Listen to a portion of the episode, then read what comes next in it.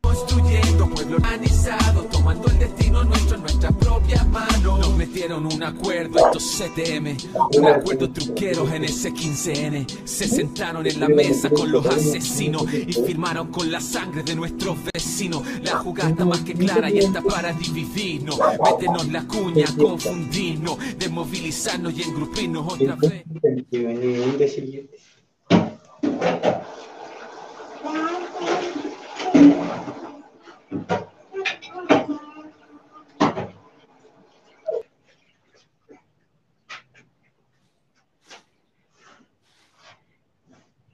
Estamos al aire al parecer. Estoy esperando el BAM solamente. Eh, sí, estamos al aire. dicen que sí, estamos al aire. Entonces, bienvenido a este nuevo, nueva emisión del programa Levantando la Voz RBF. Hoy día nos acompaña Amanda, ¿cómo estáis? Bien, saludos. Muy Y contenta. Joaquín, ¿cierto? Juaco, ¿cómo estáis? Hola, saludo a Amanda, Inés. Esto viene, es como un, un re- un recuerdo de los de viejos tiempos, y que ob- ob- obviamente emocionado acá estar de nuevo en Radio Vía Francia. Aunque ahora en video. Sí, por Sí. estamos saliendo por distintas plataformas.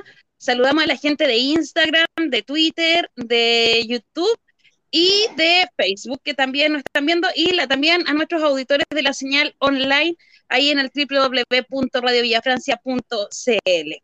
Hoy día hay harta información.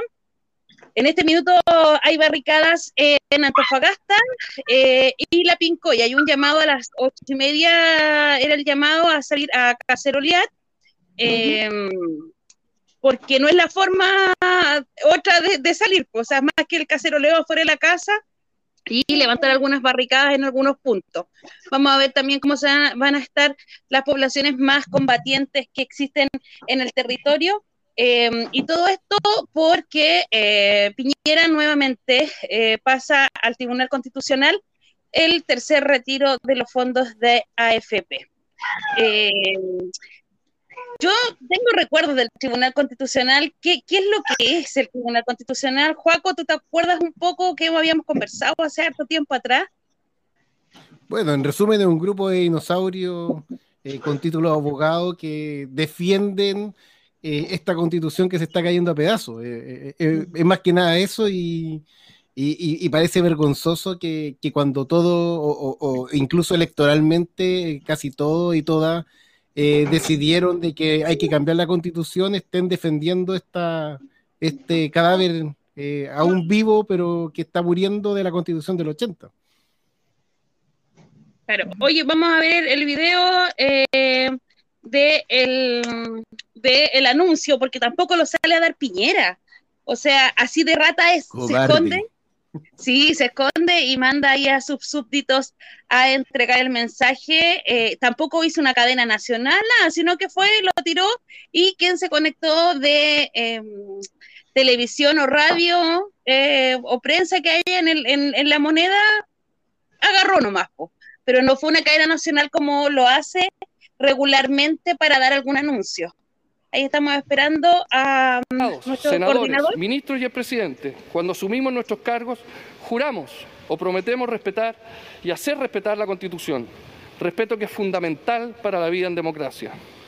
Chile tendrá en los próximos meses una nueva Constitución, pero mientras nos rija la actual, esta debe ser respetada, especialmente porque hemos jurado hacerlo.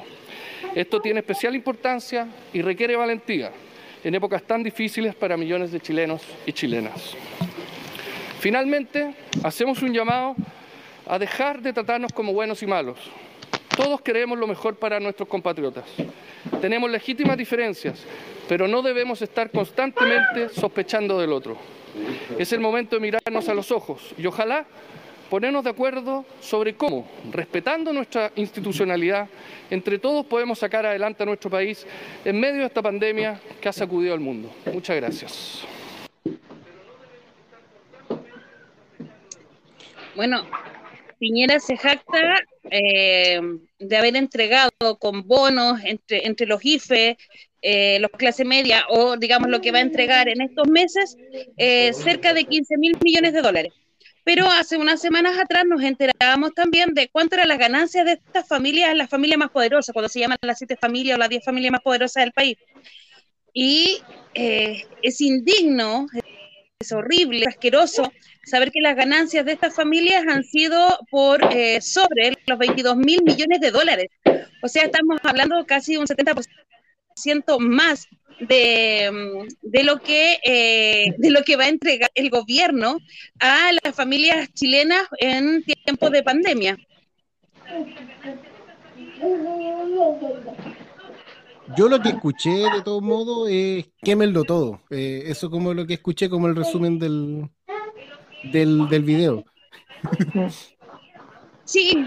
No, es una, es una ridiculez eh, que Chile eh, o sea, el Estado chileno no, no, no quiere soltar, no quiere soltar nada. Si eh, la otra vez veía un, eh, una entrevista a alguien de la Fundación Sol sobre la deuda externa de Chile, que Chile está con una deuda muy pequeña, así comparado con países europeos, como está como muy bacana, así como playa y no, no, se, no se explicaba por qué no, Chile no quiere soltar la plata, pues así. Eh, todo este tema también con el, lo del, del tercer retiro, eh, al final es plata de nosotros. Eh, o sea, es nuevamente plata que, o sea, Chile no está, el gobierno no quiere soltar ni uno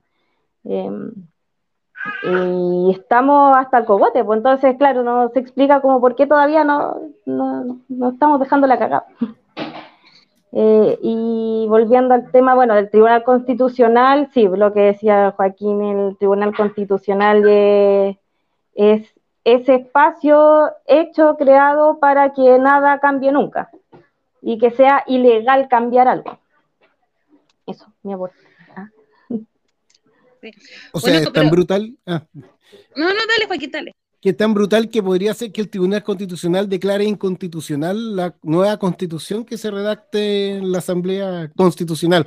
Valga el exceso de decir constitucional tantas veces, pero podría ocurrir, por ejemplo, si no se aprueba, no se aprueba de acuerdo un tratado de libre comercio o algo así, perfectamente podría ser ese mismo grupo de, eh, de defensores de la constitución de Jaime Guzmán que pueden aparecer y decir, no, esto no está bien, se, deroga a ese punto.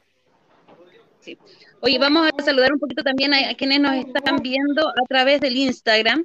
La Belencita dice que nostalgia verlos. A Urtenex, qué alegría verlos de nuevo juntos. Elisa Monte dice, sí, nostalgia, qué lindo verlos.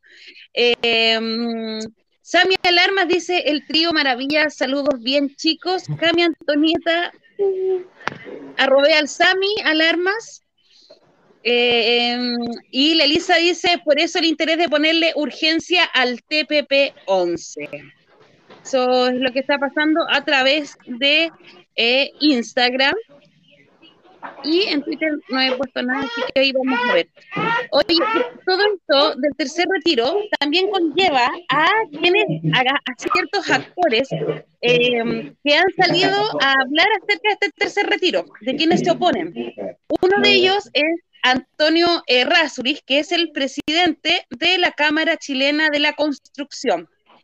Eh, según él, el tercer retiro va a dejar sin plata um, a los futuros pensionados, pero además de esto, dice que van a tener que pagar mayores sueldos. O sea, no se arruga, eh, la entrevista la da en el Mercurio, por supuesto, pero no se, no se, no se, no, se arruga en comentar o en decir que su apreciación personal es que van a tener que pagarle más plata a los trabajadores porque ahora tienen poca mano de obra. Pero ustedes saben por qué atribuye a esta poca mano de obra, según él.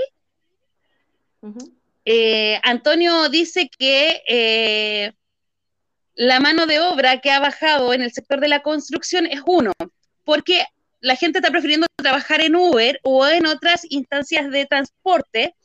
Eh, dos, porque tienen comercio por internet que yo me imagino que es lo que, no sé, pues la Elisa tiene vendiendo focacia, yo no creo que con focacia llegue a ganar 500 o 600 lucas, o nuestras mismas vecinas o pobladoras que venden panties a luca, cosas así. Y él atribuye a que parece que la gente está ganando mucha más plata en estos trabajos eh, que no son formales, por lo tanto no, no hay mano de obra en la construcción. Y que además la gente piensa que va a llegar a la construcción y exigen sueldo de 550 hacia arriba. Y eso es mucho. Por lo tanto, porque lo que se paga es menos de 500, 525 hacia abajo. Entonces, él pide que no se apruebe este tercer retiro porque no va a haber, va a tener que subir los sueldos. O sea, un miserable con todas sus letras, un weón que nunca ha tomado una pala, que yo creo que nunca le ha tomado el peso a un ladrillo, eh, viene a dar clases de, eh, de, los trabajos eh, precarios en el país y a decir que por eso no hay mano de obra. Se, se, se, contradice, digamos, con, todo con todos los índices que existen el día de hoy. Oye, qué, qué inconsciente los trabajadores. ¿Cómo se les ocurre pedir sueldos más altos? No, no me cabe en la cabeza. Esta inconsciencia, estamos en pandemia, hay que meterse la mano al bolsillo. ¿Cómo no piensan eso los inconscientes trabajadores? Es ridículo, así como echarle la culpa a la gente, que la gente que está sufriendo, que la gente que no tiene idea si va a tener para comer la otra, la próxima semana. Eh, sí, pues siempre la culpa es de la gente, de los trabajadores, o sea, todos nosotros. Y claro, eso como oh, que lata que no estén muriéndose de hambre, que van a poder sacar el tercer retiro, porque eso no lo obliga a tener que ir a ofrecerse por 200 lucas mm. a, mi constructora. Es, como un poco esa la, postura que está tomando, así como, oye, si tienen plata no van a tener la necesidad de tener que trabajar por un, un mísero sueldo. Y, uno dice, pero no es la idea, se supone que, que uno viva dignamente y que, que no sea necesario estar rogándole por una migaja eh, tu fuerza de trabajo, bueno, parece que para este señor eh, de la Cámara Chilena de Construcción eh, es la idea, ojalá que estemos lo peor posible para tener que, bueno, obligarme y, y a trabajar ahí a la Contru. Arriesgarme además porque estamos en COVID. Claro. Mm. Lo que yo he visto un poco de, de así muy como el entorno de uno es que hay mucha gente que está construyendo, entonces es como que toda la eh, mano de obra que está en estos como eh, grandes empresas que eh, capta a miles y miles de trabajadores se han volcado a, este, como que se ha paseado a la gran empresa y estamos como haciendo un poco comercio entre nosotros. los vecinos contratando a los vecinos, eh, como que tengo un poco esa impresión como que ha estado ocurriendo con esto, porque, eh, claro, el, los 10% igual dieron plata a la gente, pues plata que jamás habían pensado en su vida que iban a tener de una, pues, Entonces, eh, mucha gente está construyendo, mucha gente está mejorando sus casas y había ahí una captación de esta, como gran, creo yo, de esta gran, como gran cantidad de mano de obra. Y, y qué bueno, qué bueno que, que, haya un, como un comercio interno, eh, no eh, en base a este, estos grandes empresarios que siempre van a pagar lo mínimo posible. Sí, oye, vamos a saludar a eh, Pérez, dice saludos desde Rancagua. Y estoy buscando la ciudad que no existe, también presente Rancagua. dice, dice, ¿cómo se llama? Eh, también eh, Don Chuma. Eh, estoy tratando de buscar aquí, pero no me aparece. Espérame, espérame. Ustedes saben que yo con esto soy como mal, pero mal no, cacho cómo se revisa en las redes sociales, no tengo idea qué tengo que hacer, de hecho no quiero tocar nada en la pantalla porque siento que me voy a mandar una cagada. Sí, dice, ahí, está. Sí, dice, Don Chuma, 1940, dice, saludos desde acá de Buin. Eh, Pabloco dice, solo hay una nueva constitución, debería no existir un TC. Eh, Santo Tomás también con cacerolazo, nos dice Elisa Monti. Don Chuma dice, a las calles para sacar a este ladrón. Cayul dice cacerolazo en Santiago. Y Sidora dice tengo solo Insta. Después dice saludo desde Conce, compañeros, dice Admet Yasno. Peuma dice, hola equipo de RBF, están al aire volviendo la vieja escuela de la RBF. Eso es lo que podemos ahí estar viendo. Eh, Karina Allende dice, estoy cansada de toda esta gente, desde el gobierno hasta el Congreso. Dice, no hay plata, pues hombre, y duplican la fortuna. Eso lo dice buena onda. Ahí yo bajo para acá, sí. Em, sí, pues, o sea, eh, los chiquillos si tienen el, el, video acerca de, el, no, de los bonos. Em, si me está escuchando el coordinador de piso, que ponga el video de la Fundación Sol acerca del tercer retiro. Eso, y que hoy día anuncien así como, vamos a sacar la X roja para que todos puedan acceder, porque si le aparece la X roja es que usted no accede al bono, entonces lo vamos a solucionar sacándole la X roja. Pero eso no quiere decir que usted va a recibir el Ahí está. ¿Por qué no lo obtuve? Quizás usted es una de las millones de personas que hizo su solicitud del bono clase media. A continuación revisaremos algunos casos que demuestran que focalizar no es lo mejor en contexto de crisis. Si usted ganaba 600 mil pesos promedio mensual en 2019 y en 2020 ganaba 500 mil pesos mensuales, usted es rechazado. ¿Por qué?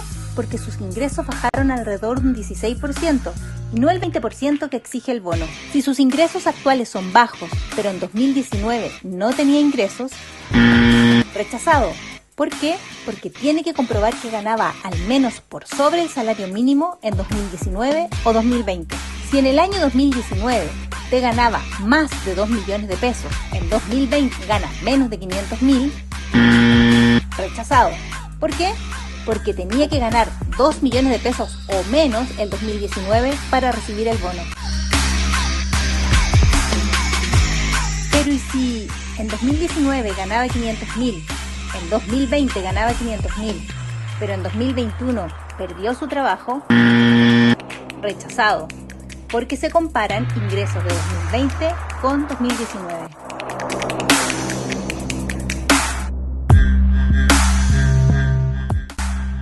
Es urgente una renta básica universal de emergencia. Esta ha sido la crisis más compleja de las últimas décadas. Los bonos no dan para más.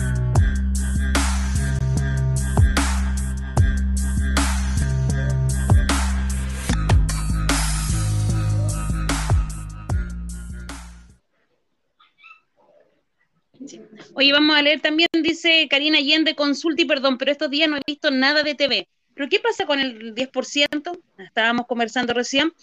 RTM dice, eso se llama economía comunitaria. Ya CEPE dice, si hay una pequeña parte de la población que sigue en resistencia, Rancagua. Eh, Yoyita 135 dice, hola, saludos de Cartagena. Sonia Andrea Álvarez de Araya dice, desde Villa Alemana presente. Eh, Dice Karina Allende, Inés, el otro día te vi en la calle, te iba a saludar, pero me dio cosa. Ay, salúdeme nomás.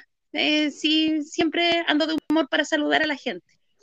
Em, César dice, un saludo para mi amigo, para mi amiga Danisa, de César. Qué bueno que el pueblo esté dejando la plata con sus propios vecinos o semejantes, nos dice Peuma. Y mm, la Karina dice, a la Elisa dice, no puedo lo más, gracias por decírmelo. Eh, es el like más bueno en comercio. Nacho desde Santiago Centro dice con cacerolazos ahora. El Rincón de la Luz dice lee fase porque acá no me carga bien.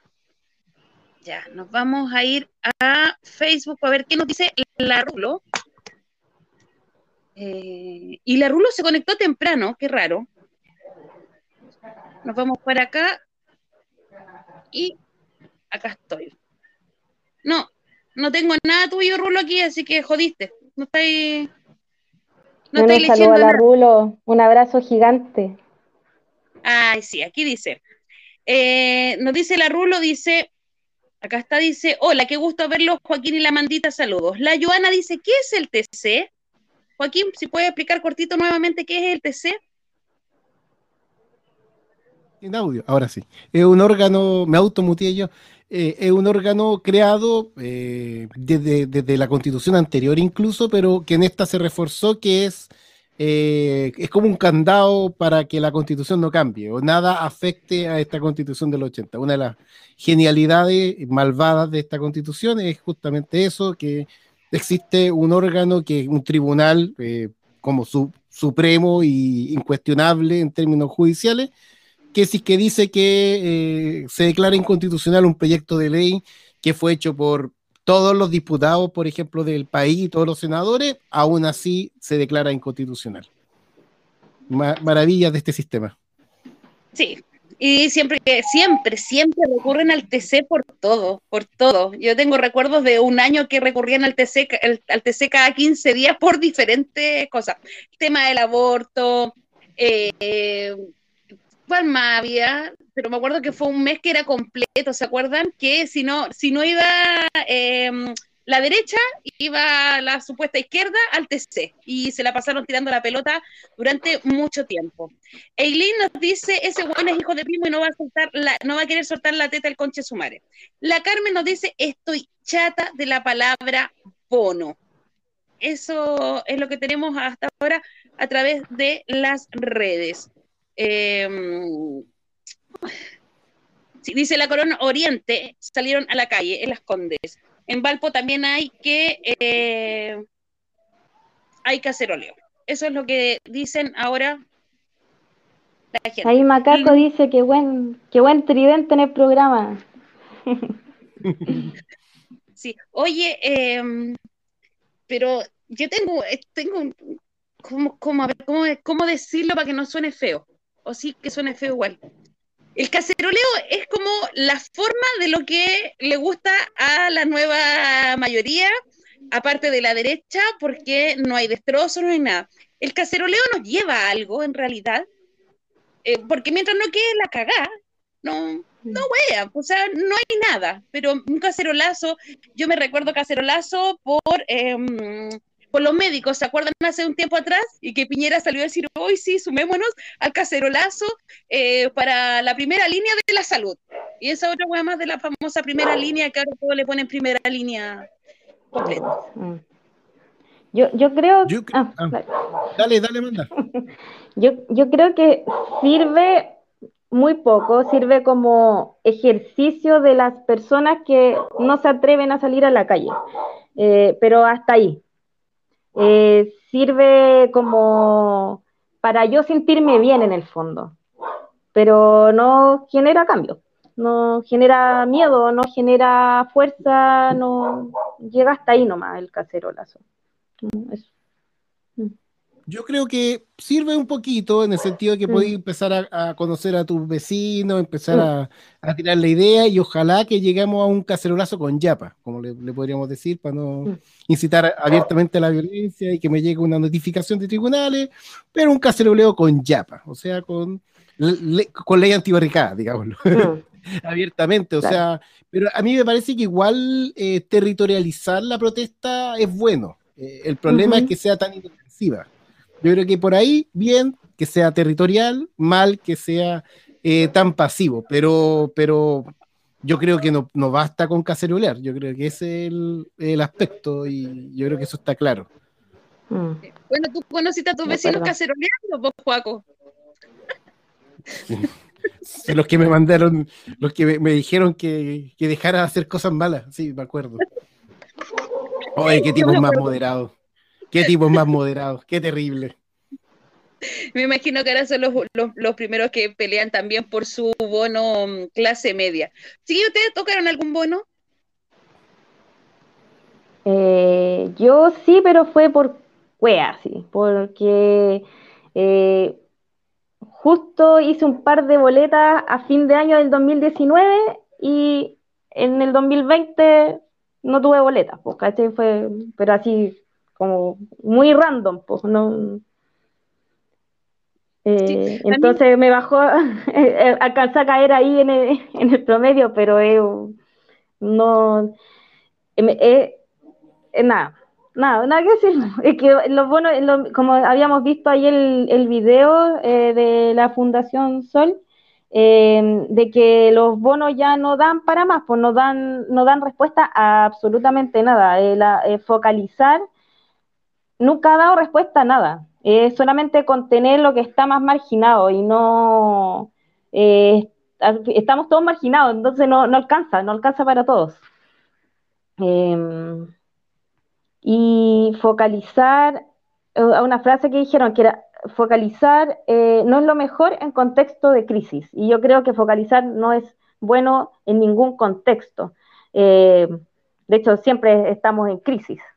Em, y ahora la crisis es, pero absolutamente generalizada. No hay nadie que no le haya tocado, bueno, salvo las siete familias y a esos que están ahí eh, dentro del ranking Forbes, qué sé yo, estas grandes riquezas que aumentaron sus ganancias. Eh, no sé, no, no, sé cómo, cuando estamos todo el resto en crisis y dicen que no queremos trabajar, que somos todos unos flojos, pero ellos ganan y ganan y es y no es eh, nada más que a costa de, todos nosotros, de nuestro trabajo.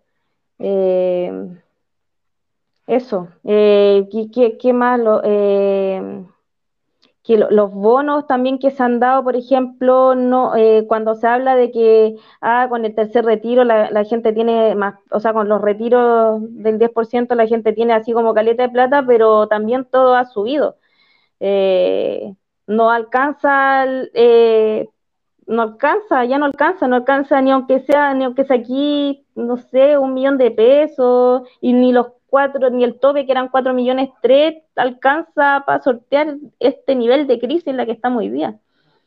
Eh, me, preocupa mucho, me preocupa mucho como la cagada que, está, que, que, puede quedar y que hay hambre y que hay, eh, me, asusta, asusta, en general a, a, la gente le asusta el hambre, eh, no tener que darle a sus hijos y es muy preocupante, entonces no, se entiende cómo la pelean y la pelean con no soltar ni uno.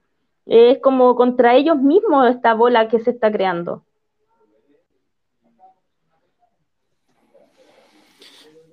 Sí, y, además también yo creo que hay un aspecto que, es importante. O sea, claro, hay mucho desempleo, pero también hay la necesidad eh, sanitaria de que la gente permanezca en sus casas. Eh, y esa necesidad no se va a suplir eh, sin que exista un ingreso mínimo garantizado. Eh, y también me mm. sumo a eso, no solamente de emergencia, debería existir eh, de manera completa y siempre. No, puede ser de que uno tenga que salir a la calle, creo que esta, esta, esta frase clásica, me matan si no trabajo y si trabajo me matan. Estamos en, mm. esa, en ese dilema actualmente, o sea, eh, salgo a la calle a arriesgar mi vida, pero tampoco me puedo quedar porque no hay con qué alimentarse.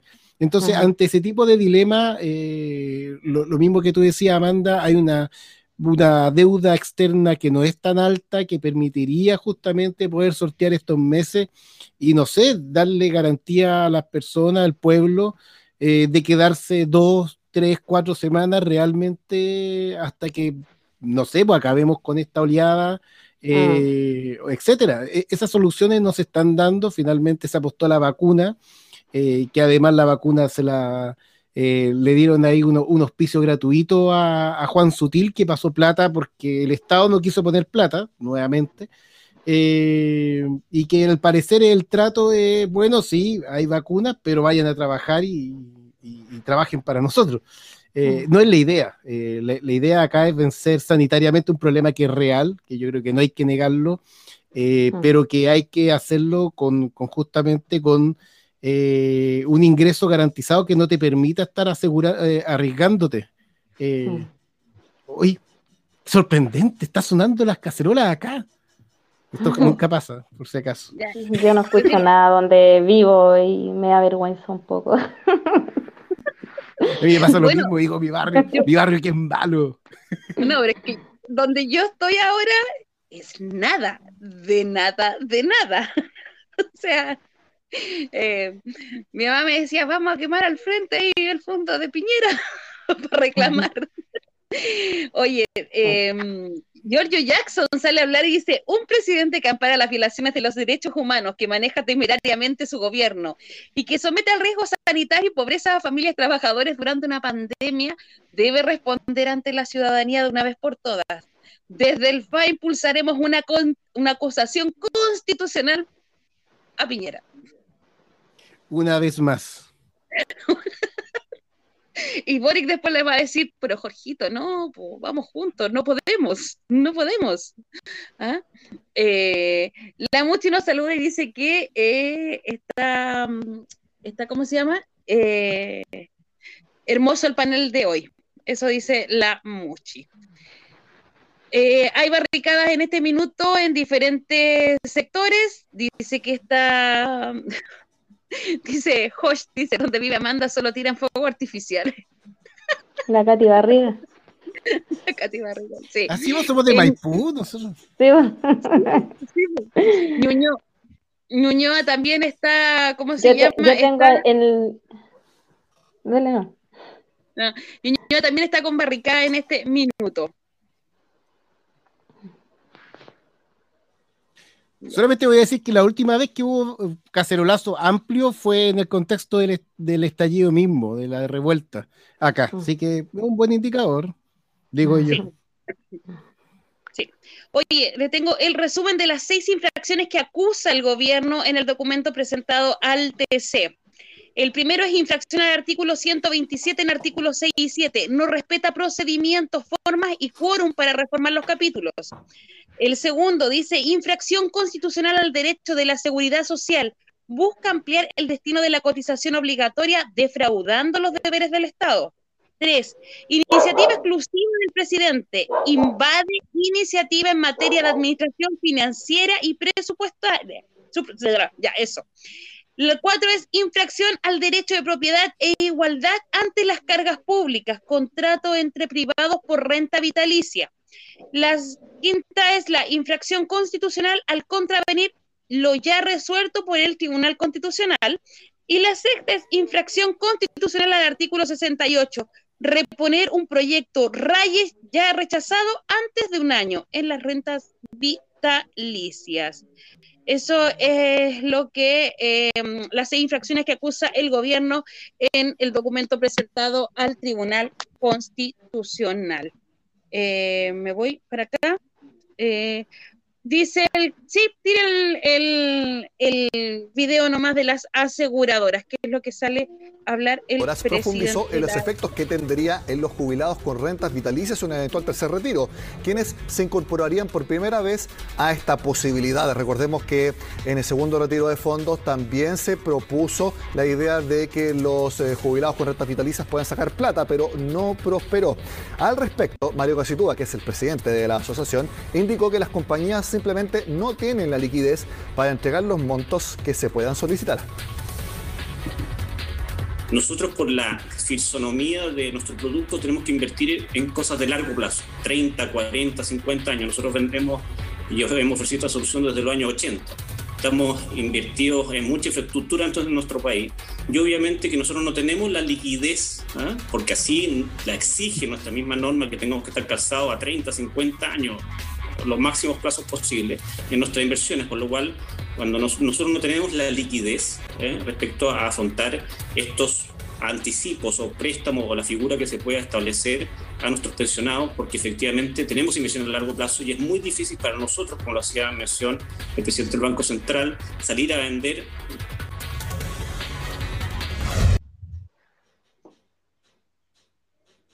No hay plata. Eh, eso es lo, que acaban de decir. Así es simple. Sí, sí, eso es todo. Entonces, los apostaban, sí, lo estaban a este tercer retiro con las rentas vitalicias, está claro, no hay plata. Entonces, ¿qué está defendiendo mm. Piñera al final? Sí, yo no creo que esté defendiendo que los pensionados, aparte de esto, ¿cuántos son los pensionados? O sea, ¿cuánta es la gente en realidad que va a sacar este tercer retiro? Yo, con el primer retiro, quedé en cero no tengo. Y muchos, muchos de los conocidos, la gente con que estoy en el comedor, a diario, los vecinos, fue a sacar en el primer retiro. O sea, la gente, las poblaciones no tiene para un tercer retiro, es súper difícil. Y quienes tienen para el tercer retiro son trabajadores que aún al día de hoy están llenos de deudas. O sea, no se congelaron las cuentas, esa nunca, nunca existió, las, las cuentas siguen subiendo. ¿Y la plata para quién va? Si al final el primer, el segundo retiro, ¿en dónde se fue la plata? La gente no se fue a veranear. No. No, pues. Pueden pagar si deuda nomás. cuenta, claro, pagaste Mm. cuenta o a, o a lo más, yo conozco vecinas así como puta, se compraron un living porque no se lo compraban desde que tenían la casa hecha.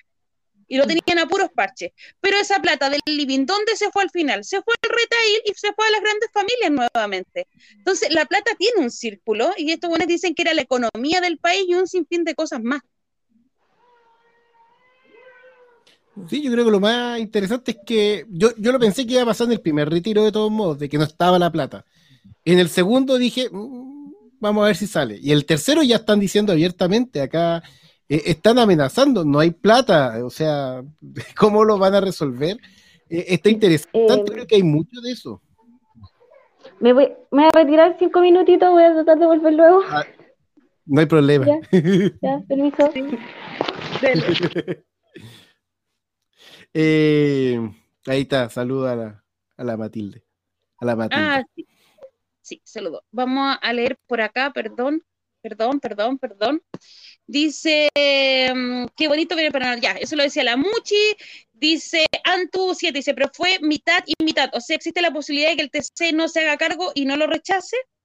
Irene Devia dice, empezaron los cacerolazos. Pabloco dice, esa acusación tiene cero piso. Ale Carvajal dice, dejemos la cagada nomás. Peñalolén en llamas también, nos dice i.e.tr. Marcos dice, Marcos Ley dice, sí, eh, con todo, si no, ¿para qué? Eh, Antu dice, ¿y ustedes creen que el TC falle- fallaría rechazando, asumiendo el malestar de la gente? Yo creo que es Eh, una apuesta que tienen que hacerse, ¿o no? Eh, si quieren vivir, si quieren que su cabeza permanezca junto al resto de su cuerpo, eh, tal vez no es mala idea rechazar la acusación constitucional o bien eh, decidir hundirse en el barco de Piñera junto eh, o en honor a los dueños de la AFP que parece que no tienen la plata. Sí, ese es el asunto. Eh, sí que hay que verlo. Y lo que tú decías, yo creo que es súper cierto. La mayoría, yo no tengo, con suerte tenía para el primer retiro de la AFP, eh, pero lo que nosotros queremos en realidad es que arda la FP. Probablemente va a sacar Chalper acá el video, va a sacar un pantallazo, lo que estoy diciendo. Eh, pero lo que uno quiere es que se acabe la FP. Y, y, y, la idea de los retiros también, por lo menos a mí me gusta esa parte.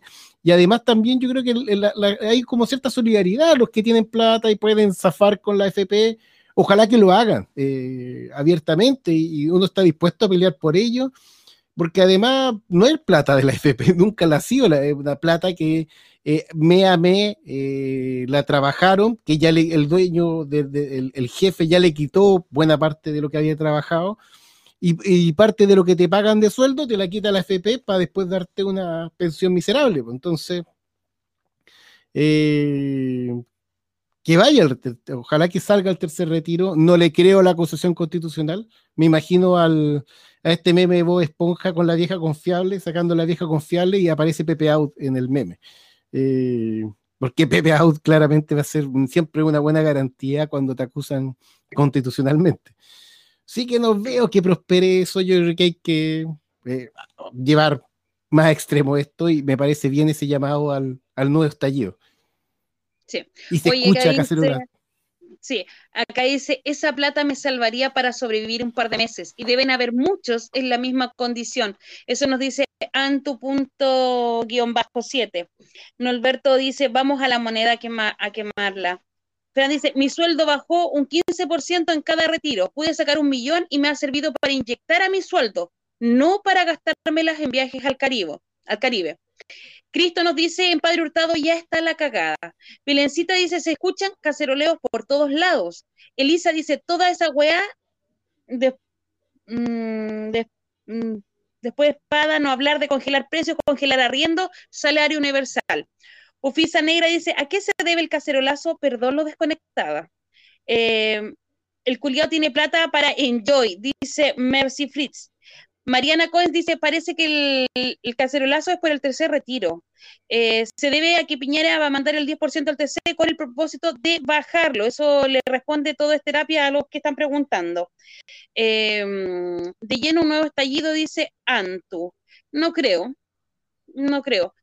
Y no creo que sea por cobardía o, que sea por un tema de no querer salir o de, la comodidad.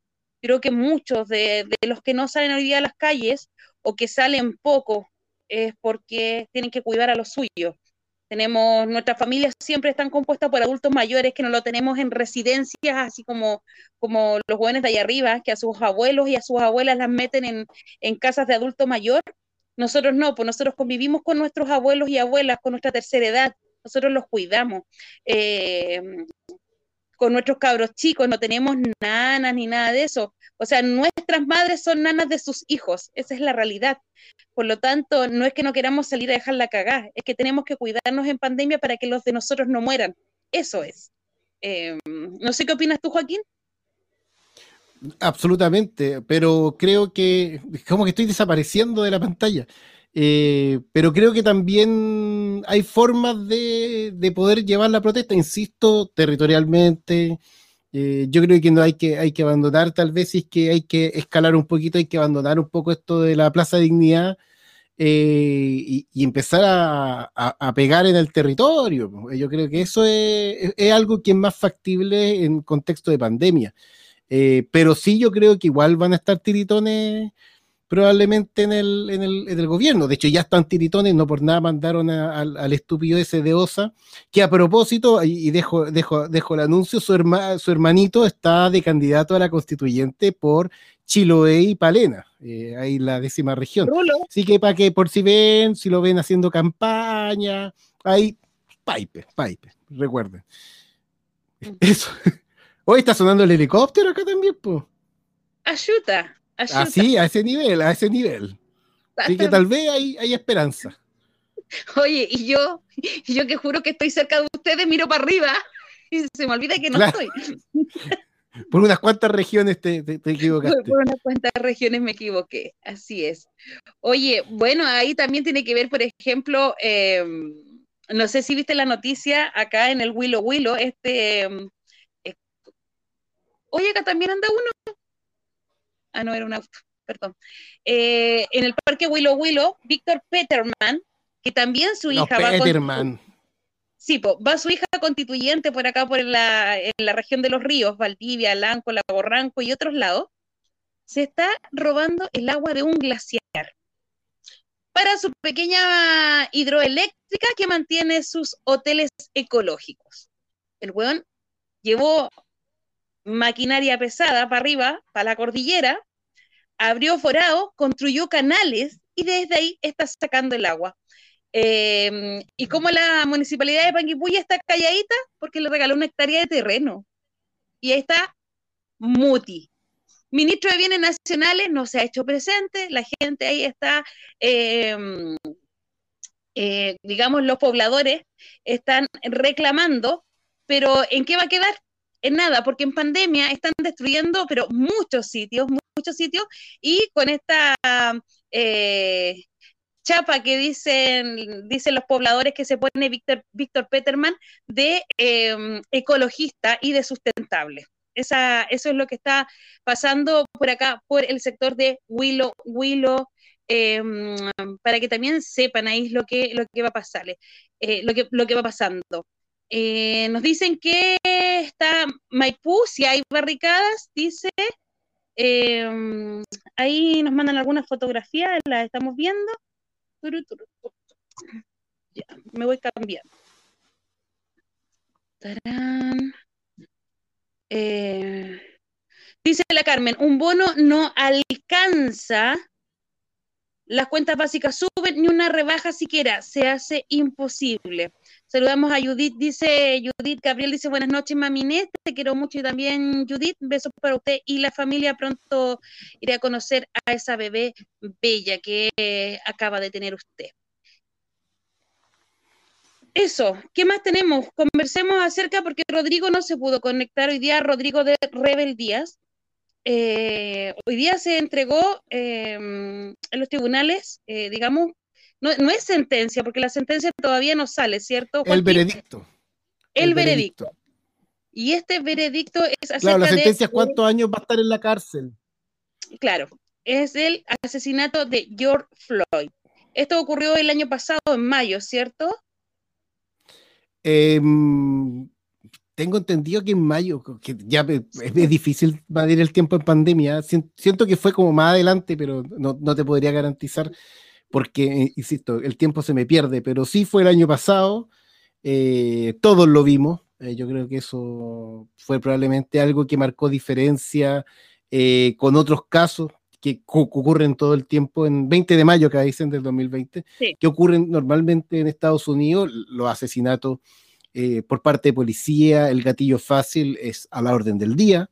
Bueno, nosotros vamos para allá de todos modos. Eh, y eh, obviamente vimos el video, todo el mundo lo vio. se nota claramente la crueldad justamente de, lo habíamos de Chauvin, de, este, este oficial de policía. y ahora fue no sentenciado, como se dice, fue declarado culpable del delito de homicidio en segundo y tercer grado. Eh, y tengo entendido también cuasi delito, porque no, no, no sé cómo bien traducir ese, ese tercer cargo, pero podría tener varias décadas en la cárcel, lo que es novedoso en Estados Unidos, que un policía blanco sea condenado eh, a años de cárcel por eh, asesinar a un afroamericano. Eso no ocurre normalmente. Y acá en Chile, eh, más difícil aún. Tenemos el caso de los, de los, de que la fiscalía no, no, no insistió en no sé cuántos casos de violaciones de derechos humanos. Bueno, estamos peor eh, en este momento oficialmente que Estados Unidos. Sí, bueno, recordar, George Floyd, como decía, el 20 de, de mayo fue a comprar cigarrillos o tabaco a una tienda, paga con 20 dólares y sale de esta tienda, em, los trabajadores de la tienda piensan, piensan supuestamente que este billete era falso y supuestamente, porque eso em, hay unas contradicciones ahí, llaman a la policía. Llega la policía, toman a George, Floyd, lo tiran al piso y eh, Derek Chauvin le pone la rodilla en el cuello con todo el peso de su cuerpo por más de ocho minutos. Fueron casi nueve minutos, fueron ocho minutos y 46 segundos. Y eso termina por matarlo. No es primera vez, eh, a la semana pasada estábamos conversando del crimen de un policía blanco en contra de un latino, un niño de 13 años, eh, Abel, Toledo, parece que era, no me recuerdo bien. No, oye el, nombre del chico, y también lo mata de un disparo, o sea, el niño va corriendo y le pega el tunazo así inmediatamente y después se acerca. Así. Son crímenes que van todos los días. Rodrigo nos comentaba que llevaban cuatro en un mes, dos en Chicago, eh, y la gente estaba saliendo nuevamente a las calles. Recordemos que con George Floyd salió mucha, pero mucha gente en distintos estados. Em, bueno, y ahí la gente acusaba, por ejemplo, el uso de, eh, del gas lacrimógeno. Y nosotros acá decíamos, bueno, si en Estados Unidos alegan por el uso del gas lacrimógeno, o sea, acá en Chile es el pan de cada día, para todo es el uso del gas lacrimógeno, y bueno, y el día de hoy el gas pimienta. Pero también nos decía Rodrigo que se está pareciendo mucho a lo que, o sea, Chile se está pareciendo mucho a lo que pasa, y lo vemos, por ejemplo, con los crímenes de Camilo Catillanca, y entre otros, Adam Toledo de 13 años, ahí nos dice Carlos, eh, que fue el último de los asesinados por la policía en Chicago. Y Chile se está pareciendo, antes hablábamos de la mexicalización, ¿se recuerdan? De los narcos y todo eso, bueno, salió lo del PS, em, y hoy día hablamos también de estos crímenes raciales y de odio. Eh, y es como, eh, es como nos estamos pareciendo cada día más a Estados Unidos. Em, vemos con preocupación también como algunos, eh, APRA y entre otros, quieren acceder como a la venta libre de armas. ¿Se recuerdan ustedes que hubo un tiempo que muchos lo pedían? Sí. Sí. Hola. Me quedo pegada, perdón. ¿Mm? Sí, yo estoy enchufando, me disculpen. Este, estábamos hablando de George Floyd y cómo Chile se está apareciendo en, cuanto a crímenes raciales eh, en el país. Estos crímenes de odio y podríamos hablar, por ejemplo, acerca de lo que pasa con las comunidades mapuches, pero no solamente los mapuches, sino que también en el norte, y que está tan callado el día de hoy, o como también eh, los pobres eh, son cada día eh, encarcelados o mutilados o muertos por la policía y acá en Chile no hay ninguna sanción. nada, nada, de hecho, el... ah, dale, dale. Eh, no, eh, no, es que me, acordé del, policía marino también eh, en Valparaíso con la maniobra también que hizo la misma maniobra que Derek Chauvin usando la rodilla al, cuello este, de esta persona que simplemente la detuvieron, parece por control sanitario, ocupando también algo que también hay que reclamar, este estado de excepción que Piñera yo creo que se ha aprovechado con la pandemia eh, de usar justamente los milicos que estén en las calles, etcétera. Eh, por lo tanto, también estamos viendo que está, estamos habituados y yo creo que también se ha ido normalizando desde la revuelta en adelante la, la brutalidad policial. Bueno, eh, ay, se me olvida cómo, cómo se llaman esto. El intendente de la región de Valparaíso sale a dar una declaración la semana pasada acerca de este caso, de este joven que fue tirado por el marino y que el marino más encima habla por teléfono y le tiene la rodilla encima y dice, nunca le tuvo la rodilla encima. Y la fotografía y los videos eh, dicen todo, dicen que sí fue así. Y él sale con una despachatez a desmentir estas fotografías y a desmentir estos videos. Es como, bueno, fue un control común y corriente, nadie le puso la pata encima al joven. Como si el control con un fusil, porque el tipo lo apunta en la espalda con un fusil cuando ya lo tiene reducido, fuera lo más normal. Y ahí hablamos de la naturalización que tienen las policías de este país o las Fuerzas Armadas en este país para reducir o para maltratar a, a los pobres, porque es a los pobres, porque eso no lo hacen en otro lado, para arriba no lo hacen. Esa es la realidad. Sí, igual en Chile eh, está como súper oculto este racismo, porque Chile así como, eh, de hecho estaba oculto, como que Chile blanco, eh, yo me acuerdo todavía cuando chica era un insulto decir indígena, mapuche, em, y, era como generalizado, en todas partes era así. Eh, los niños, o sea, eh, hasta el día de hoy decirse negro, ¿cachai? Eh, un insulto, ocultar el apellido también, algo muy generalizado y hoy, día ya el, como que se ha, se ha evidenciado, se ha conocido las situaciones de, de de racismo como más brutal, que antes existía, pero quedaba quizás eh, quizás relegada a los campos, como que no se conocía. Em, ahora lo vemos, pues lo vemos eh, cotidianamente y, eh, con esta como aparición del APRA, eh, que real, que yo no sé qué tanto peso tiene, a mí me da más la impresión de que es como un, par de eh, personas que, inundan un poco las redes sociales. Eh, pero aún así está ahí, está esa voz eh, que es muy perjudicial y es muy peligrosa. y claro, y tenemos como estas personas que, que imitan o tratan de imitar a, a los gringos de pedir armas, así como eh, libertad para comprar armas. Eh, eh, que claro, o sea, oh sí que bueno, seamos libres de comprar armas, pero los que pueden adquirir armas al precio que se venden las armas son solamente ellos.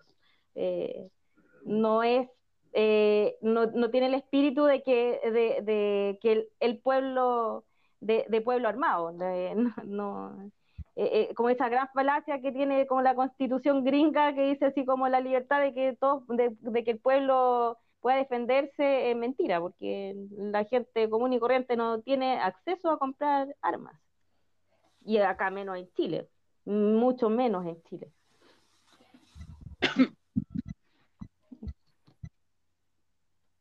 Eso.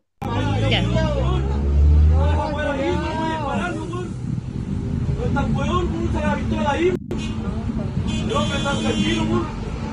Oh, no hay que grabar, weón, hay que grabar.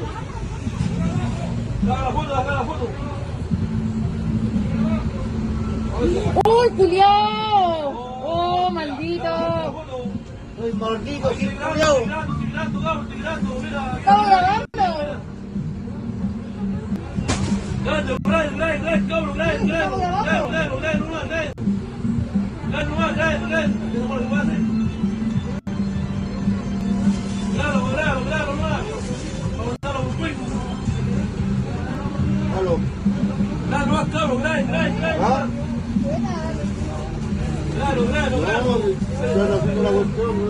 ¿compraste el pan?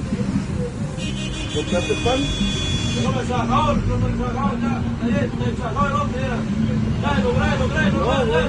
¿Compraste el pan no? ¿Ah? Ah, ya. No, si yo te vengo para la estación del puerto y ahí no para acá.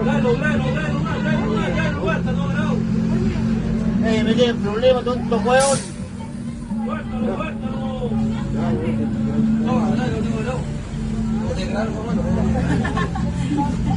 Oye, mi identificación, weón. ¿Cómo te llamáis?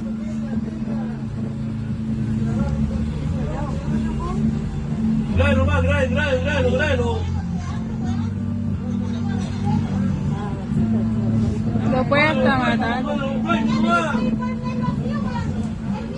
Vos soy marino nomás, pupuno. Oye, Marino, ¿cómo te llamáis?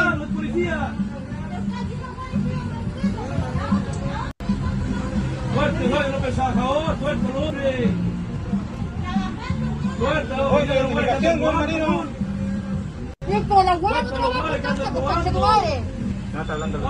madre.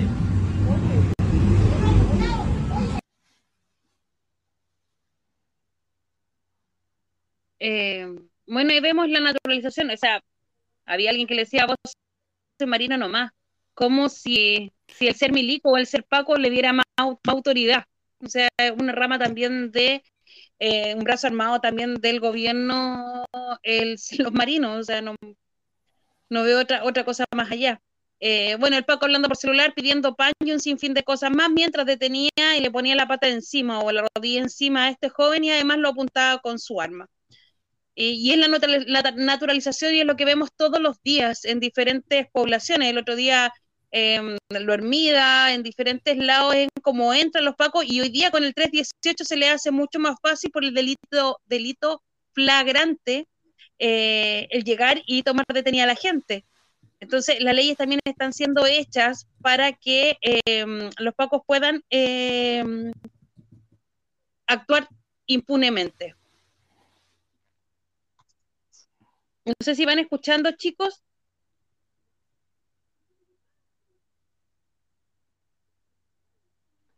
Momento, perdón, perdón. Eh, es que el, el video está un poco retrasado, pero, pero nada, se, evidencia ahí eh, esta, este sentimiento de impunidad que, que tienen los milicos, los, los milicos hoy día principalmente. Eh, que pueden, que, que nada, o sea, siempre ha sido así en realidad. Eh, no es como de sorprender. Están más en las calles hoy día, o sea, están, los vemos, los vemos, eh, los vemos ahí, los vemos a diario. Eh, nada, no, no, insisto, no, es- no, no, no es sorpresa, eh, lo que no deja de que sea gravísimo. Eh, y esta, esta actitud que, to- que, que dicen es que toma el, que toma el milico de eh, como total puedo, ¿cachai? Sí. Eh, algo, po. un poco de, de- superioridad, de burla, de, humilla- de humillar a la otra persona. Actitud de milico, po. Claro. Mm. Oye, dice la Elisa Monti, en Brasil, acá lo voy a buscar, perdón porque se me fue. En Brasil mueren 20, parece que decía, estoy buscándolo, perdón. Aquí está, en Brasil el año pasado, 2020, murieron 12 niños a tiros por la policía, solo en Río de Janeiro. Eso nos dice mm, eh, la Elisa. Esper Clarence dice, ahora un helicóptero sobrevuela Lo Hermida y Avenida Grecia. Caramel dice, Quillón presente en los cacerolazos. Eh, este gobierno no da más. Yo estuve en un Piñera, viaje surrealista, ¿me escuchan? Estamos escuchando. ¿Qué te pasa? Como que se quedó congelado todo. Pero sálete y vuelve a entrar,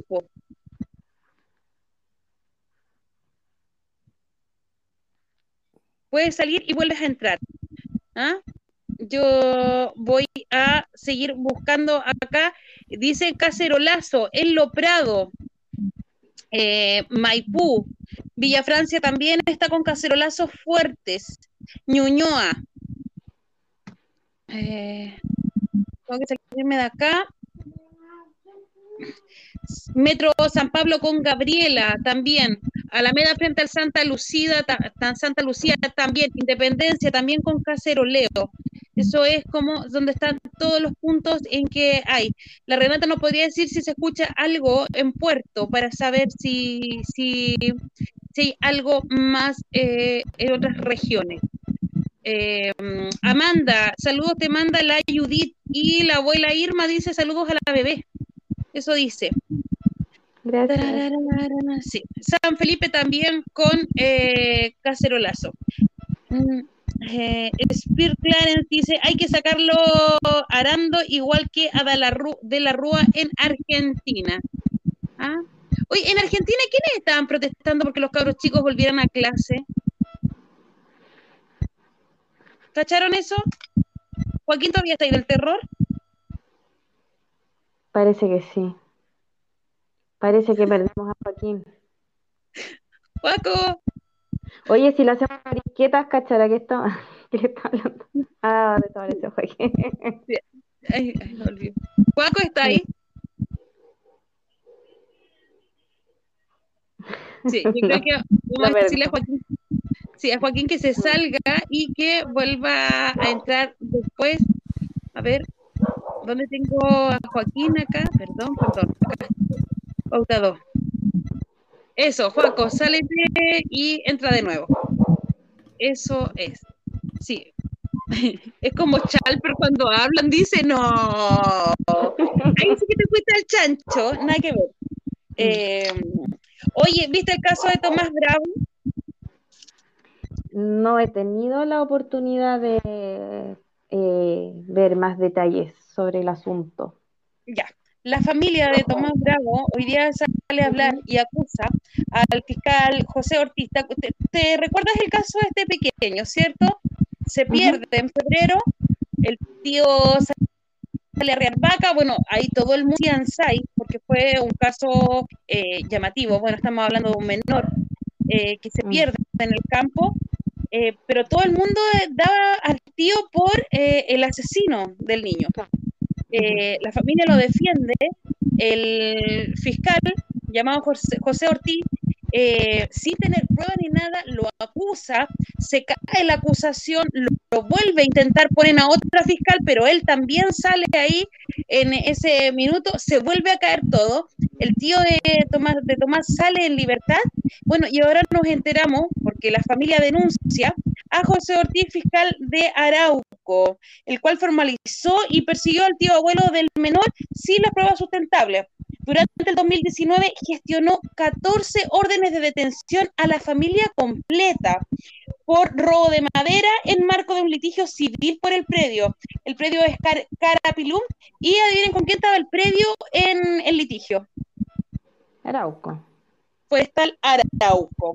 La familia de Tomás tuvieron que poner un recurso de amparo entre el 20 de junio y el 8 de agosto, porque 14 veces o más de 14 veces fue cuando la policía, por orden de este fiscal, llegaban a detenerlos a sus propias casas porque decían los trabajadores de la forestal Arauco eh, llamando que habían entrado al predio de que estaban robando madera, cuando el predio es de esta familia.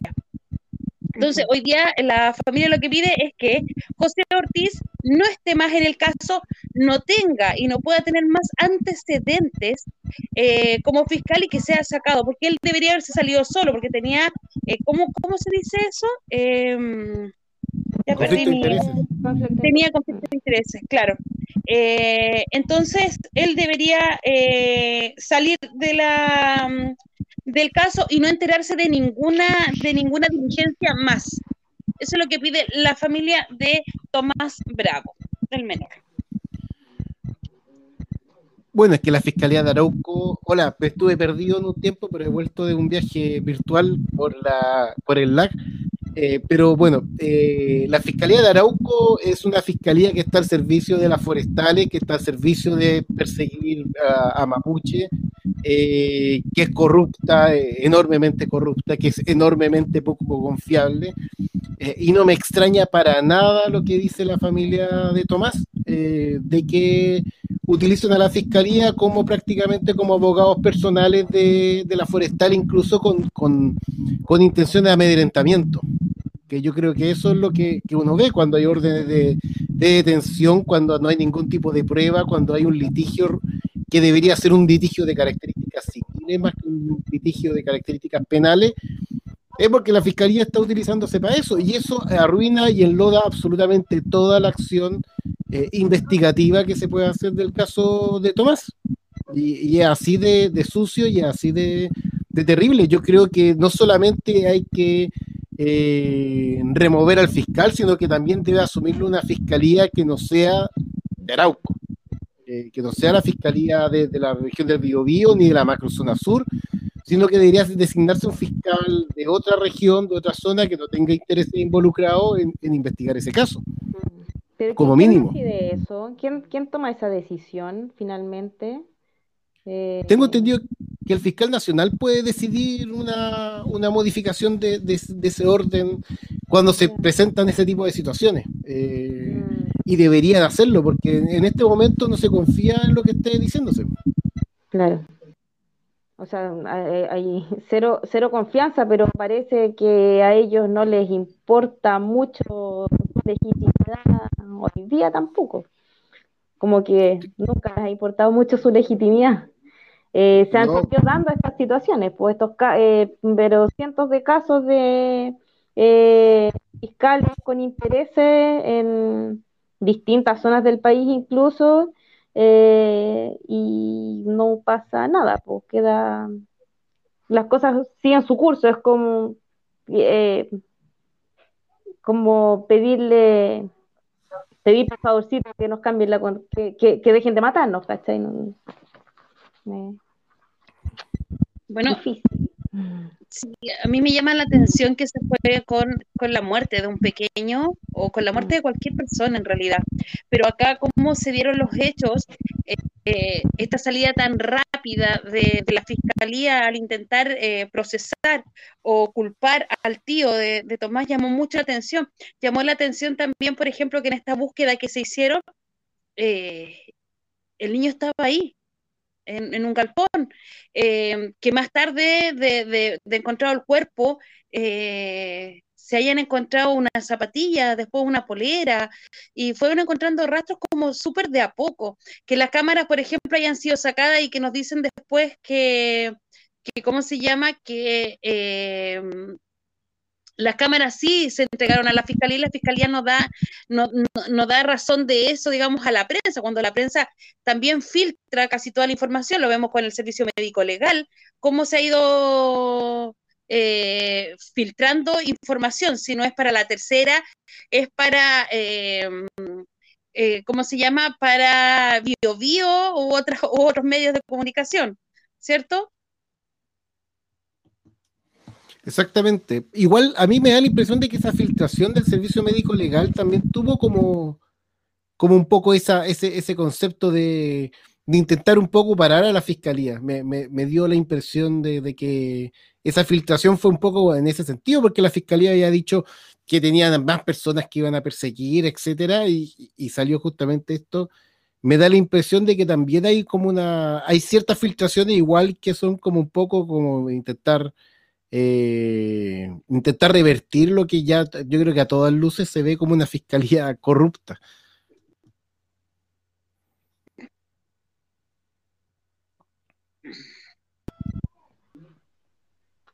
¿Está muteado, Joaquín? ¿O no? No, no, No, ¿No? había hablado, pero no sé si se escuchó. sí, yo, yo- escuché. Sí. Mm. Dice Gonzalo, dice San Miguel presente. Eh, ay, tengo un pequeño pasado más comentarios, ya no, no sé cómo se, cómo se ve. Sí, acá está, dice San Antonio presente aquí separa los portuarios, aquí en San Antonio a las 12 del día. Eso nos dice bajo mamá, guion bajo loca.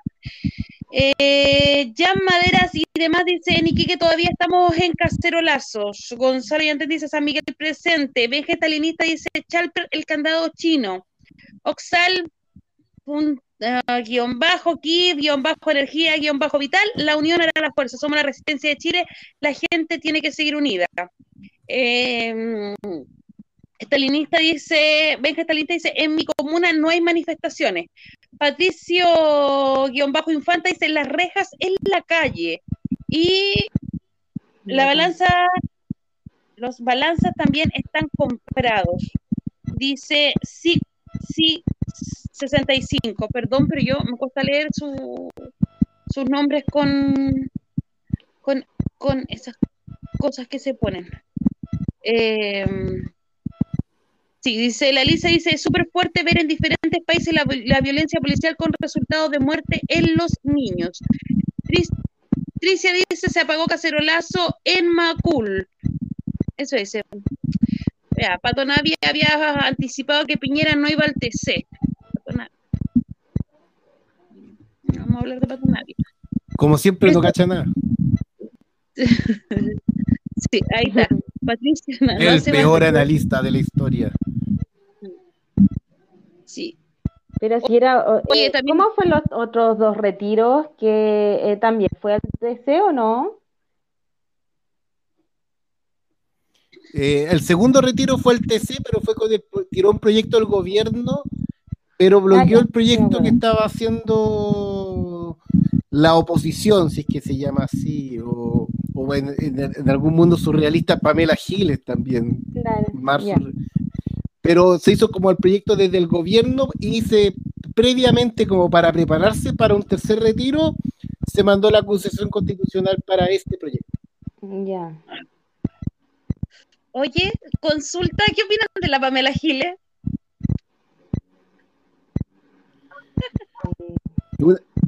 Sí, sí. No sé. Rosado, plumas y cosas rosadas. Y un extraño concepto de, de cómo se llama esto de, ah, cómo se me olvidó el, el nombre ahora, de, de cuando uno mete a los familiares en el, ah, de nepotismo. Un extraño concepto de nepotismo que tiene Papel Giles, muy extraño concepto de nepotismo. O sea, show, a mí es eso, en el fondo, show. eh,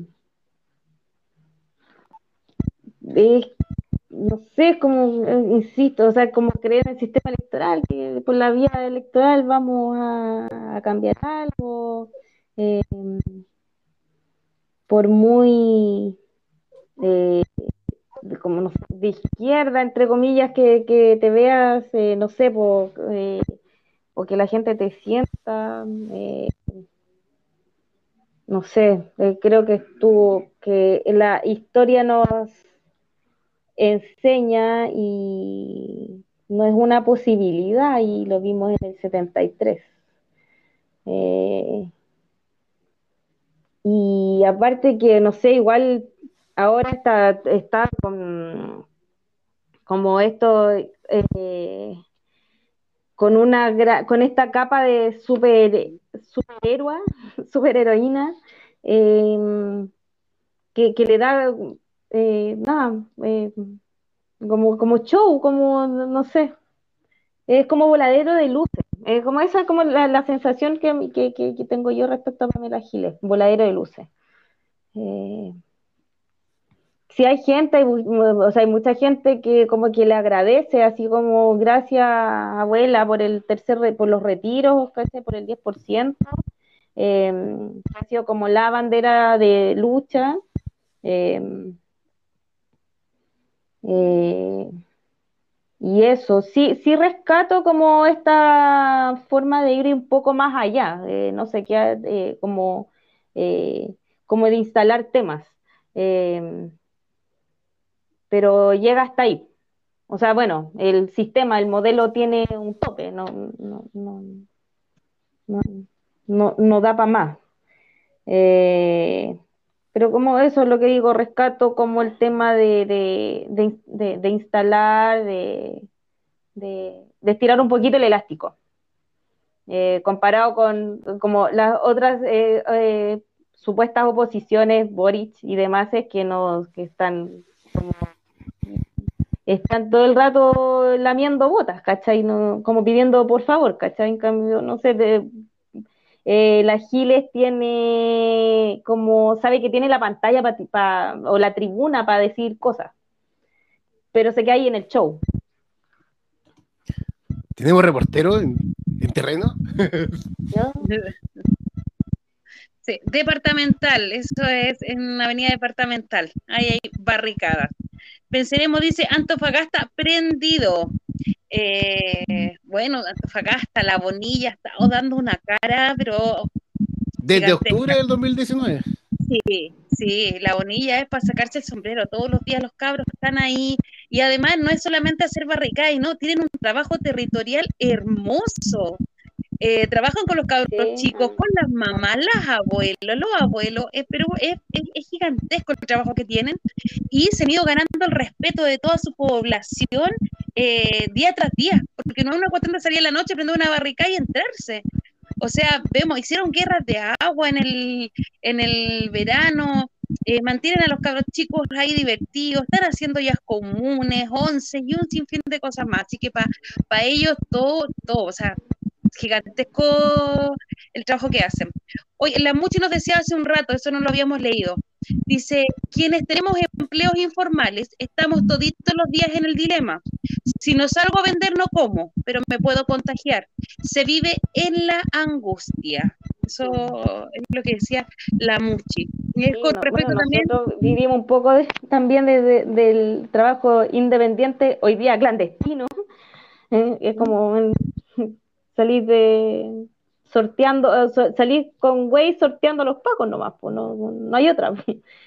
Eh, y es la forma que, uno, que, mucha gente que conozco está haciéndola, pues, salir a vender. eh,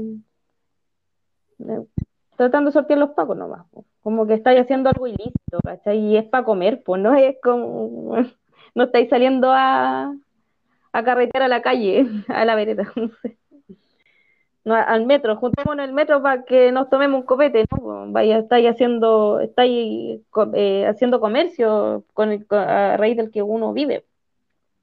Y Claro. difícil, está difícil.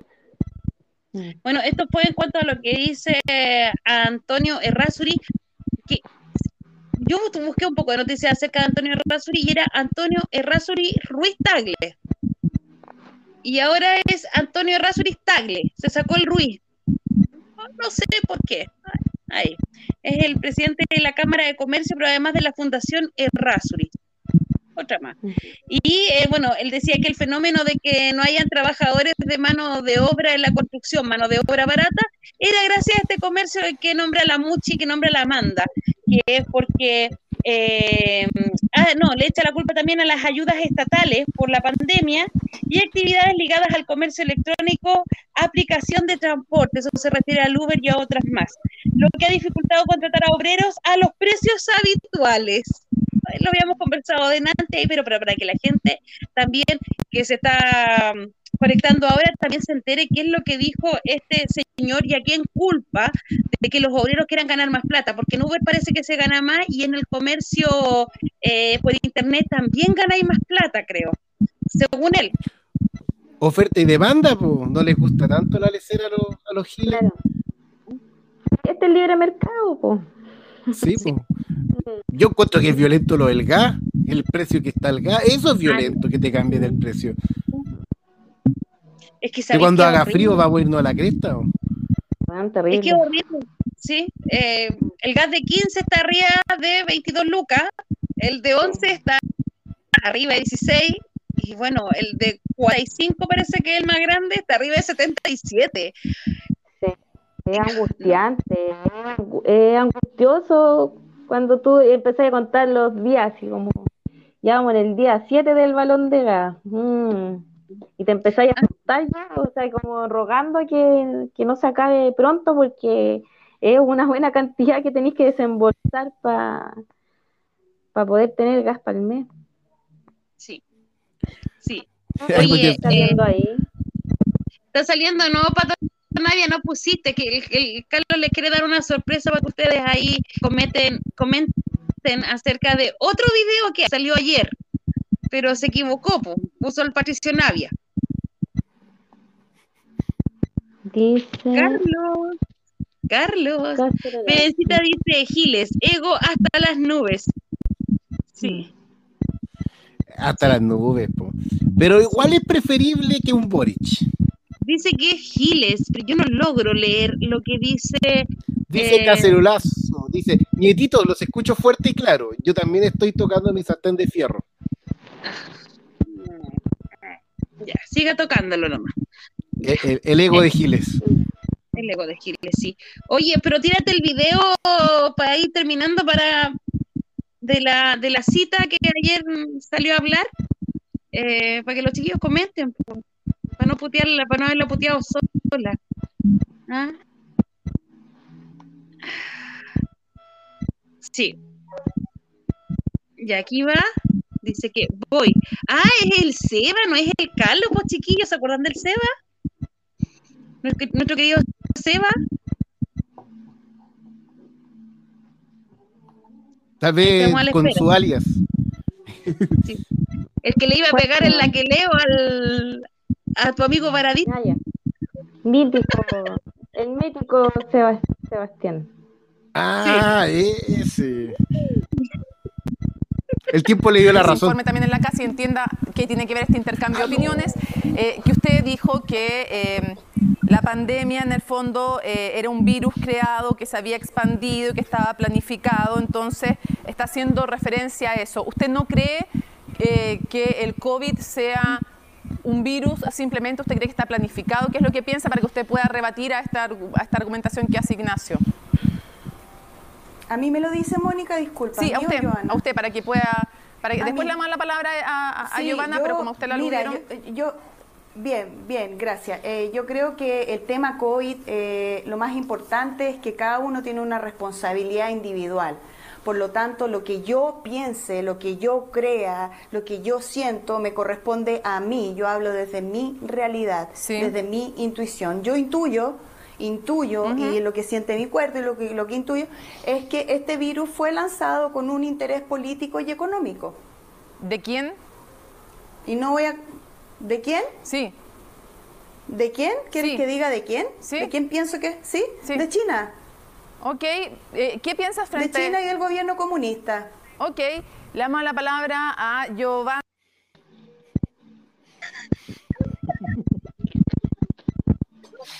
Ay. Al menos algunos dicen fuente Google, no fuente mi intuición. ¿Qué, qué- qué es eso? No, no puedo reírme fuerte porque la guagua se está quedando dormida.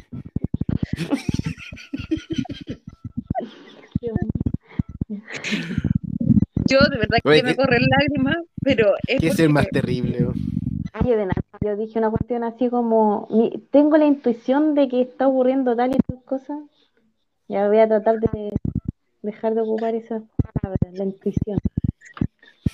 Es que fue arruinada desde siempre, ahora la intuición ya no existe desde que, desde que tu intuición te dice que el gobierno comunista de China ¿Cómo tu intuición te dice eso? No, sí, como sentir una corazonada. Los comunistas. Los comunistas. Los comunistas, de nuevo. Los comunistas de China, ¿cuánto, cuánto, cuánto tratado de libre comercio tenemos con China y cuántos países tienen tratado de libre comercio con el, com- con el comunismo chino? El comunismo chino que nos rompió lazos con Pinochet. Ese Exacto. comunismo chino. Sí, es- es- es- yo creo que Yuyuni nada no entiende esa parte, pero así como el comunismo y es como, bueno, y es, y es como decía la Amanda, mi intuición, así como la mía, yo, yo intuyo, Pero es que bueno, ninguna información así como en base a nada. De, como quién dijo primero que China era comunista. O sea, de hecho, Chile yo creo que se ha sostenido gracias a los tratados de libre comercio con China. po. Eh, como no saber nada, po, no saber nada de lo que está ocurriendo en el mundo y de qué, en qué, en, en qué escenario podría China querer perjudicar a, a, a quién con un virus, así como sí. No, es tan absurdo. Es que. bueno, No, oye, que- no es la que primera que se tira. ¿Mm? No es la primera que se tira. Mm.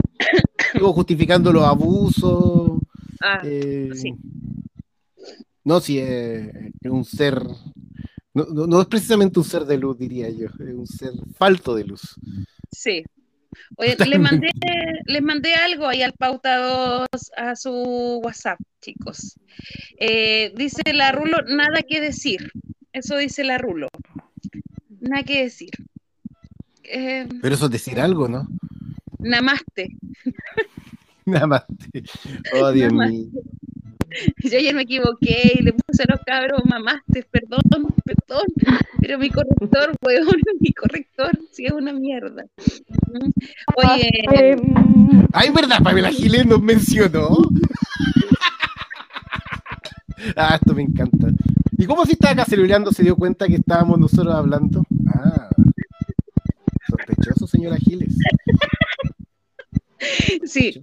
Eh, dice Maipú Cacerolea, dice Puntete Payaso, dice la, la, abrazo, abrazo armado de los empresarios en el sur, avalado por este gobierno criminal y corrupto.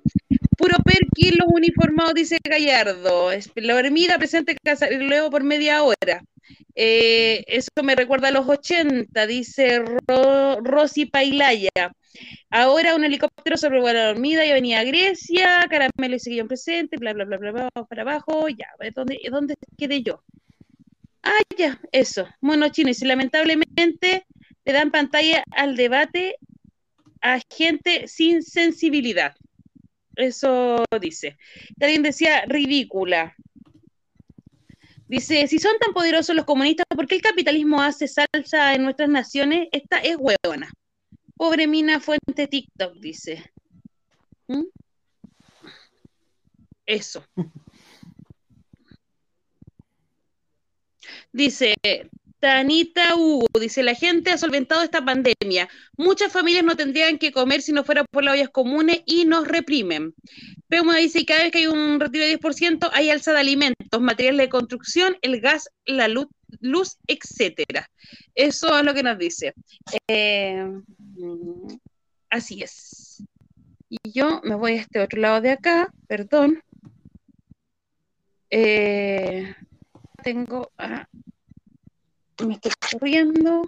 La haces, ¿qué dice la haces?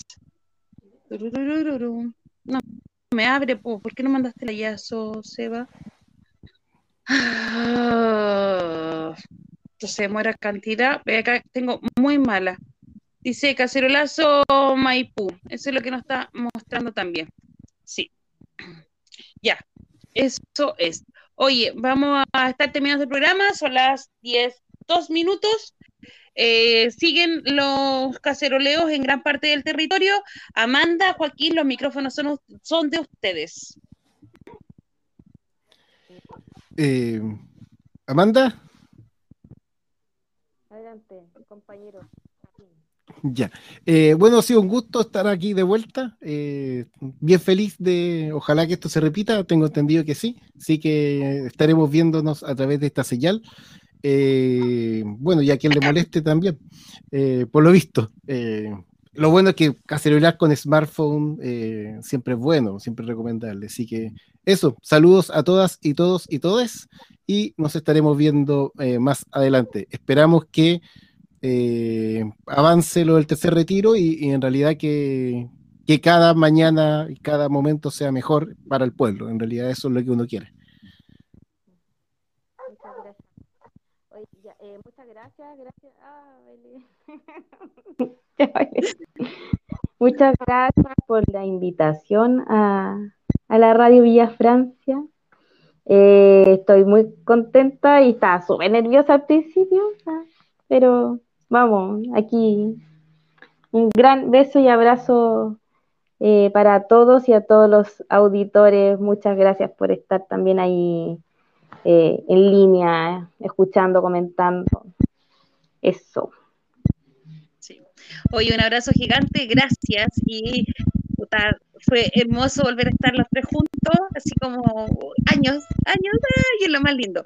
Pero me voy con lo último. Declaración Unión Portuaria de Chile ante requerimiento del gobierno al Tribunal Constitucional por tercer retiro de la AFP 20 de abril del 2021. La Unión Portuaria de Chile anuncia paralización progresiva a contar del día de mañana, miércoles 21 de abril, con motivo de la decisión del gobierno criminal de Piñera a acudir al Tribunal Constitucional buscando evitar la aprobación del tercer retiro de fondos de la AFP. Los trabajadores portuarios, ante un gobierno e insensible, declara acudir al TC es un acto de prepotencia que se suma, ay, perdón, chuta, me fui para arriba, perdón, que se suma a, ahí está, que se suma al abandono por parte del gobierno a millones de chilenos que han tenido que echar mano a sus propios ahorros para enfrentar la pandemia. Al día de hoy, el gobierno solo ha entregado bonos y ayudas focalizadas con requisitos con requisitos de difícil cumplimiento y con montos por debajo de la línea de la pobreza, sin duda. Al gobierno poco le interesa el bienestar de su pueblo. En contraste, la revista Forbes ha publicado un informe en donde indica que los ricos chilenos son más ricos que antes de la pandemia. El propio Piñera aumentó su fortuna de 2.060 millones de dólares a 2.900 millones de dólares. Lucy, por su parte, incrementó su fortuna del 2019 al 2021 desde 14.500 millones de dólares a 23.500 millones de dólares. Los bancos suman ganancias durante el 2020 sobre el 20% de su rentabilidad y así, ejemplos sobran de cómo la crisis solo ha perjudicado a los más pobres. Situación que este gobierno no solo no le, no le incomoda, sino que lo refuerza y machaca con decisiones como la de acudir al TC. Manifestamos nuevamente nuestro rechazo al Tribunal Constitucional. Perdón, pero ay, al, Tribunal Constitucional. Em, eh, esta institución en el contexto constituyente debe ser eliminado, puesto a que ha sido ocupada exclusivamente con fines políticos siempre en contra del pueblo, con la tercera Cámara. Cuatro, seguimos en la lucha por terminar con la AFP y transitar hacia un modelo de reparto solidario y tripartito. Estas empresas de las pensiones están ganando en promedio mil millones de pesos diarios, ya que al ser un negocio cautivo, lo único que hacen es ganar a raudales con el esfuerzo y sacrificio de la gente. Cinco, anunciamos paralización efectiva para forzar al gobierno a echar pie atrás y retirar el requerimiento al TC. Mientras el pueblo pasa hambre y los ricos se hacen más ricos, los trabajadores portuarios ponemos nuestra capacidad estratégica al servicio del pueblo de Chile. Lo hicimos en los dos retiros anteriores con paralizaciones y movilizaciones. Lo hicimos durante la revuelta popular de octubre del 2019, lo haremos de nuevo y todas las veces que sea necesario. Llamamos a los trabajadores, sectores populares y organizaciones sociales a movilizarse y preparar una gran huelga general en caso de que el tercer retiro sea impedido. Esta es la única manera para que este gobierno entienda que con el pueblo no se juega. Nunca más solos, arriba los y las que luchan. Ese es el comunicado que tiró hace poco la Unión Portuaria de Chile ante el requerimiento del gobierno al Tribunal Constitucional. Con eso nos despedimos y nos eh, encontramos mañana a las ocho y media. Carmen dice, besos y abrazos chiquillos lindos. Mentira, lo de lindo no lo dijo, lo pongo yo. Besitos. Chao, chao.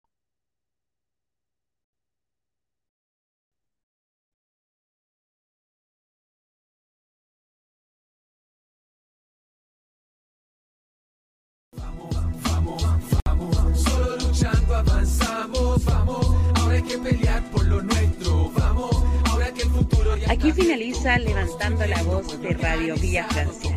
Gracias por acompañarnos. Ese acuerdo no es nuestro, nadie acá lo firmó. Queríamos asamblea sin ninguna limitación soberana que decidiera todo lo que quiera, sin letra chica y que la ley la reescribiera entera. De esta traición solo salimos luchando. Los políticos de siempre hay que echarlos cagando. Lo que ganamos lo hemos ganado en la calle y si nunca la soltamos no nos va a parar nadie. Saben que abrimos los ojos y nos encontramos. Saben que nunca más nos soltamos y que vamos hacia la vida digna que buscamos. Los ricos nunca nos dieron nada, ni siquiera en la pandemia nuestras vidas fueron valoradas. Pero sobrevivimos como siempre lo hicimos, con la olla común y los vecinos unidos. Y es que cuando nos juntamos no hay nada imposible, somos el manso equipo, somos indefendibles. Y es simple, si estamos hablando de democracia, la asamblea territorial es donde más se avanza y acá no se nuestras demandas originales. Solo si estamos activos vamos a ver cambios reales. Salud, pensión, educación, salario decente son los gritos que surgieron de las voces de la gente.